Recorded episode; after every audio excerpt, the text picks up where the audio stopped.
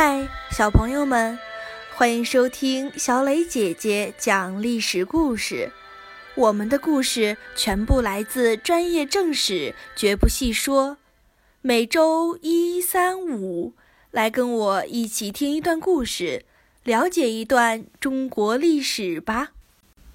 今天我要讲的故事是东魏西魏。洛阳郊外一个非常偏僻的村庄里，一个二十出头的年轻人，在一座几乎与世隔绝的院子里，正悠闲地享受着阳光。他叫元修，是魏孝文帝的孙子，是最显贵的鲜卑皇族。自从尔朱荣死后，天下大乱，他害怕被杀，就跑到这个偏僻的地方躲了起来。突然，一阵急促的敲门声，进来了两个人，一个是元修的老朋友，另一个看起来是朝廷的官员。元修一见，脸色大变，指着朋友说：“你，你是不是出卖我了？”朋友连忙说：“当然不是，他想找你去当皇帝。你能保证吗？”天下的事情千变万化，我又怎么能保证呢？几天后，四百名骑兵打破了村庄的宁静，不由分说把元修带走了。元修被带到军队中的一个大帐篷里，一股浓烈的汗臭混杂着羊膻味儿，几乎把元修呛得晕倒。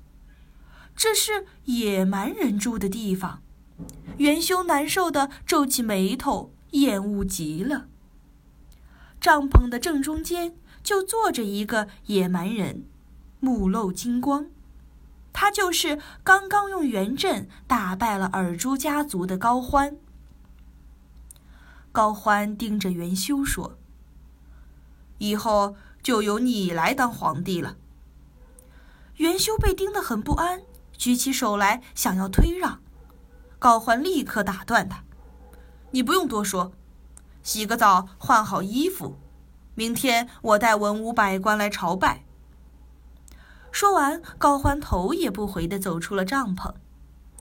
第二天，文武百官全都来了。刚经过战乱，军营里没有朝服，大家只能穿着平常的衣服，手里举着鞭子向元修行礼。然后按照鲜卑的老传统，高欢和其他六个人跪在地上，用一块黑色的毛毡盖在他们身上。元修踩着高欢登上毛毡，向西方祭拜。仪式结束，他就正式成了北魏的新皇帝。高欢则担任大丞相，率军前往山西，继续追剿尔朱家族。元修突然间就当上了皇帝，心里很不安。他把这两年里在战乱中曾被拥立过的四个皇帝一个一个全都给杀了。更让他不安的是，高欢在山西建立了丞相府，远远遥控朝政，还逼他娶了高欢的女儿为皇后。其实元修根本就瞧不起高欢，也不喜欢他的女儿。更不愿意任人摆布，他心想：总有一天，我要像元子攸杀尔朱荣一样，把你高欢也杀了。元修开始有意对抗高欢，他大量增加皇宫的侍卫，并经常外出打猎进行训练。他想办法拉拢高欢的亲信，拉拢不了的就打压排挤或杀掉。他还秘密联络关中的将领，牵制高欢。一些被元修打压的官员不堪忍受，就逃到山西投奔高欢。高欢收留了他们，他明白元修的敌意，但并没有捅破这层窗户纸。不久，元修下诏说要亲自率军讨伐南梁，趁机征讨各地的兵马，进入洛阳。元修穿着闪亮的盔甲，举行盛大的阅兵仪式。浩浩荡荡的军队整整齐齐地从他面前走过，一眼望不到尽头。有了自己的军队，元修顿时信心倍增。但还不到翻脸的时候，他给高欢写信说：“关中的宇文泰好像在密谋造反。我假装说讨伐南梁，其实是为了防备宇文泰这个奸贼。你不要多心。”高欢一眼就看穿了元修的鬼把戏，回信说：“好。”那我就亲自率三万骑兵，再调派十万大军到洛阳，先铲除掉你身边的奸贼。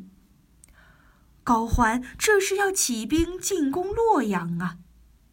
元修赶紧召集文武百官讨论，大家讨论来讨论去，最后回复高欢：“我身边没有奸贼，你身边倒有不少，你应该把他们全都杀了。”然后你回山西，我在洛阳，两人相安无事。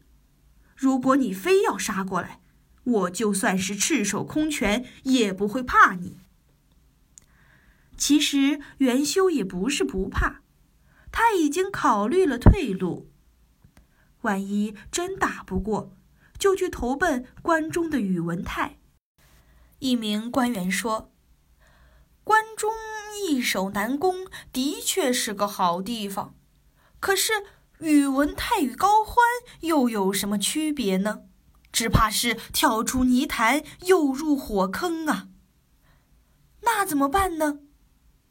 唉，高欢是眼前的近忧，宇文泰是未来的远虑。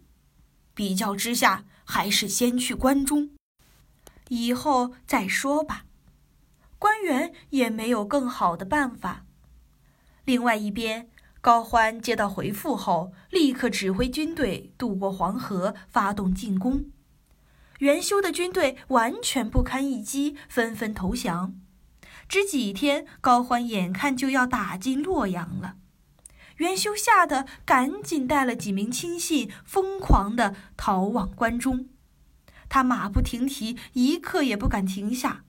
他又渴又饿地跑了三天三夜，终于碰上了前来迎接他的宇文泰。